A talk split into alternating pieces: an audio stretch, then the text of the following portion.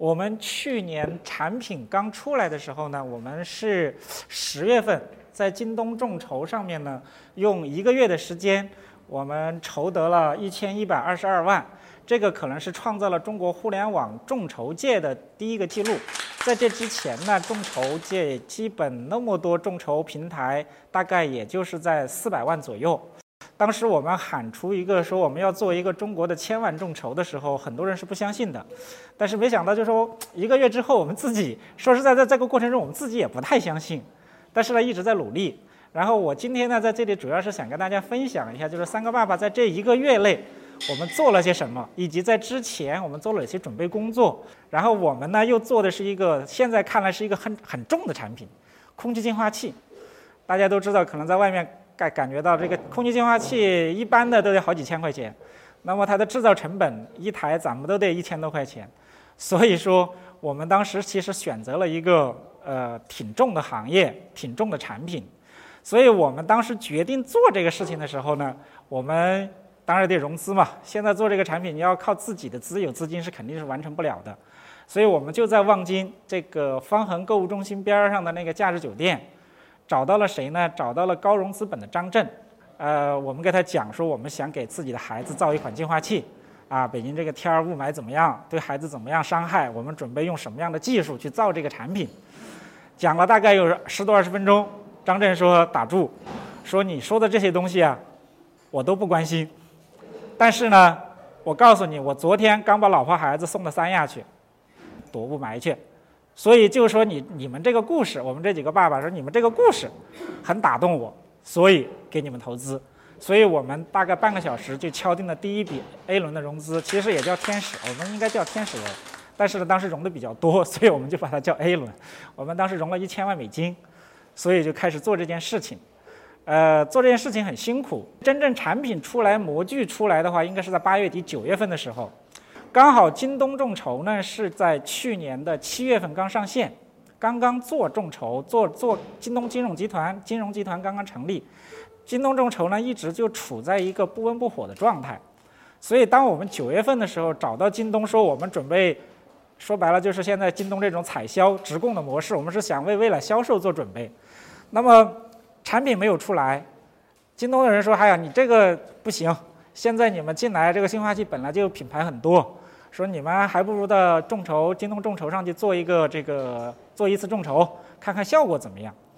那么在这种状态下，我们在想这个竞争也很激烈，彩销平台不让上，啊，众筹呢刚好又刚刚刚刚他们七月份刚刚上线，又没有什么成功的案例，所以我们想了想说，那好吧，那我们这个众筹平台在谈，跟金融集团在谈这个事情，还好啊，就是我们了解了整个众筹行业。大家都最高的记录大概就是在四百万左右。我们当时想，我们手上的资源，先扒拉扒拉自己手上的资源。一来呢，有这个高融资本的投资；二来，在这个高融资本这个张震的这个引荐下呢，我们和分众江南春江总签了一个战略合作协议，就是让他在他的这个分众的楼宇广告里呢，呃，净化器品牌不会出现第二个，只有只可能有三个爸爸。那么我们就勇敢的找到众筹这个京东金融。说我们想做一次众筹，但是呢，我们不想就平平淡淡的就做过去了。我们希望创创造一个神话，我们要做一个千万众筹。京东当时是不相信的，说这不可能的，说我们到现在为止，中国的这个互联网界众筹也就是四百来万，你怎么可能做到一千万？然后我们说这样，我们当然没办法了，我们就说我们有这个分众的资源，我说我们可以给你导流。这个可以导一些流量，那么京东它最看重的是流量，那么我们能从这个分众上给他导来流量，他是很他是很关注的，所以他就答应我们说那可以啊，并且我们当时说呃一千万一一千万的这个目标也一定要完成，那么在光只是分众这个流量来还是不够的，刚好我们这几个创始人呢，呃都在这个创业家，都是这个创业家的会员，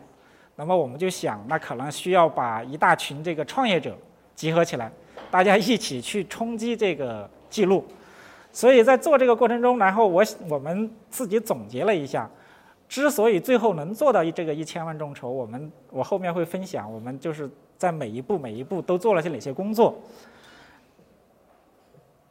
第一个呢，可能就是这个精准的用户定位。其实最开始是说我们给孩子自己孩子造净化器，但是实际上任何人在创业的时候都想拿到一个无限的市场，大家都想，哎呀，我这个净化器造出来最好了，所有人都能买，所以我们最开始一开始就想，哎呀，造一个大家人人都能买的净化器，我们也找了很多的这个朋友去调研这个事情，最后发现，就是说。我们四个创业者到这个顺电、苏宁各个卖净化器的这个柜台那里去猫着，去分析这些人在怎么买净化器，到底给谁买净化器，然后分析来分析去，就发现哎，大部分家里还是为了孩子，所以我们就找准了一个用户定位，我们就做一个为儿童做的净化器，我们定位在儿童这个市场。然后同时，产品名称啊、公司品牌呀，都是按照这个定位去做的。同时呢，也就是刚才说的“三个爸爸”这个名这个名字，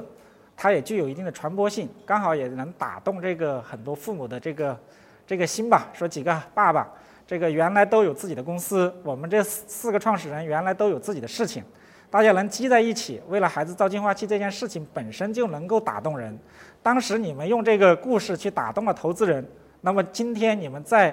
做产品定位的时候，就一定要不忘初心。他当时用了一句话，我记得特别清楚，叫“不忘初心”。就是你们最开始怎么想的，就是要做这个儿童净化器，你们就按照这个思路去往下走。所以我们认为呢，我们当时没有盲目的求得一个大的市场，这一点还是到今天看来，呃，是我们的一个基础。第二个就是用户尖叫的产品。我们想了想，呃，那个那个阶段学小米是比较热的，当然现在也比较热。那么我们也聊了很多的人，大家说，就是小米的这个黎万强当时说的很清楚，就是找痛点。那么在做净化器之前，我们四个人就想一定要找痛点，所以我们整个四月份，基本一个月什么事儿没干，就是去调研用户，就是走市场，去访谈很多没有买产品的人。以及他现在买了产品的人在使用过程中有这些问题，我们大概最后收上来大概七百多份儿这个调查问卷，然后我们四个人就天天在那儿整理这些调查问卷去分析，最后我们分析出来就是这个，现在用户在使用净化器过程中有十二个痛点，这是我上面列的。我们四个人经常用一句话说，这个产品好与不好，就是我愿不愿意直接拿给我儿子用。就这么一点，呃，下一个就是我讲的，就是情怀的故事。我们发现，就是几个爸爸为自己孩子造净化器这个故事，很能打动人。我们用它打动了投资者，给我们投资了。后来我们用这个故事去找我们的，包括我们的这供应链、生产工厂。我们用这个故事让他们可以说无条件的在这个过程中配合我们。我们发现，在这个整个做这事情的这几个月中，只要用这个故事去，就能够让很多事情很顺利，并且在这个过程中，我们也有很呃调研了很多用户，大家都觉得这是一个很好的情怀故事。就是说，呃，小米当时也谈到了，就说这个用户啊，啊，他不是为你的功能买单，啊，小米的手机大家经常说它叫为发烧友发为发烧而生，是屌丝用的产品。那么他就给他的产品给产品这个用户群呢贴了一个标签。那么我们想了想，那我们就用这一个情怀的故事，架起了一个，呃，原来是和这个供应链和投资人的沟通的桥梁。我们发现用这个故事架起给最终用户的这个桥梁更更好，让他们更能够觉得，哎，这是一个很有温度的产品，是一个很有爱的产品。其次就是粉丝。粉丝这个问题呢，就是刚才我说的，我们在最初调研的时候，其实我们就拉了很多的人，拉了很多的微信群，我们给他分了很多群，每个群我们的创始人都在里面。我们在产品研发的过程中，是时时刻刻都在跟他们沟通。就哎，这样一个功能，你们喜欢不喜欢？哎，这样一个净化器如果具有这样的功能，会怎么样？我们在无时不刻都在听他们的一些意见。所以我们认为呢，就是这个基本的粉丝群。这当然，这是跟小米学的。小米也提到了粉丝这个问题，所以我们呢就理就理解这个用户。呃，用户呢，很多传统企业认为用户就是用我产品的人，那么我们把用户定义为可能就叫粉丝。他不一定买你的产品，他也不一定用你的产品，但是他愿意跟你互动，他愿意告诉你他觉得这个产品哪里不好或者哪里好，但他可能没有用。所以我们从最开始我们四个人在一起的时候，就就定义用户这个概念的时候特别清晰，就是愿意跟我们互动，给我们提很多建议、提意见。这可能是三个爸爸最初的基础，就是还有一个就是病毒营销。这个很多人说这四个字都特别简单，但是做起来确实挺难的。呃，当然这里面我我提几个问题，第一个就是我们本身是这个名字就具有病毒营销的基因。为什么？你比如说，告诉你一个品，告诉你一个净化器名字，叫一个别的品牌，大家听完 OK 忘忘了。当告诉你说有个净化器的品牌叫三个爸爸。大家第一反应是哪三个爸爸？他有一种主动去探究、主动去了解的一个欲望，所以我们的这个认为我们这个品牌它就具有病毒营销的基因。第一个，第二个呢，就是利用了这个一切可能的社会热点增强传播性。这里面举一个非常简单的例子，就是三个爸爸。当时我们就是在这个众筹期间出现了这个王菲。谢霆锋，呃，这个那个那个那个事件，刚好我们就特别想到了窦靖童，为什么他有三个爸爸？所以我们就很好的利用了这一点，就是一个，就是当时我们就在这个分众的所有框架广告上，就在那一天立刻上上去一个小孩儿的一句话，叫“爸妈妈，我要三个爸爸”。当时很多人看了这个话之后，都跟我们沟通说：“你们太没节操了。”当时曾经有人跟这个实际上是我们的用户粉丝群里面还有人跟我们提出说让窦靖童来代言，当然这肯定是做不到的。同时呢，我们还有一个就是呃，请了很多明星大佬来参与。呃，这个呢也是就是机缘巧合，我们和这个分众传媒的江总江南春签了这个战略协议战战略合作协议之后呢，我们就觉得哈，这一旦傍上大款，我们就要把这个大款用到底，是吧？就是要尽可能的用它。所以我们第一批工程样机出来的时候，江总就拿走了大概五十台，去送给他周围很多朋友，因为他的这个层级的人都是比较高端的人群，大家都用。用的过程中给我们反馈一些问题，但是他在用的过程中确实也替我们做了很好的传播。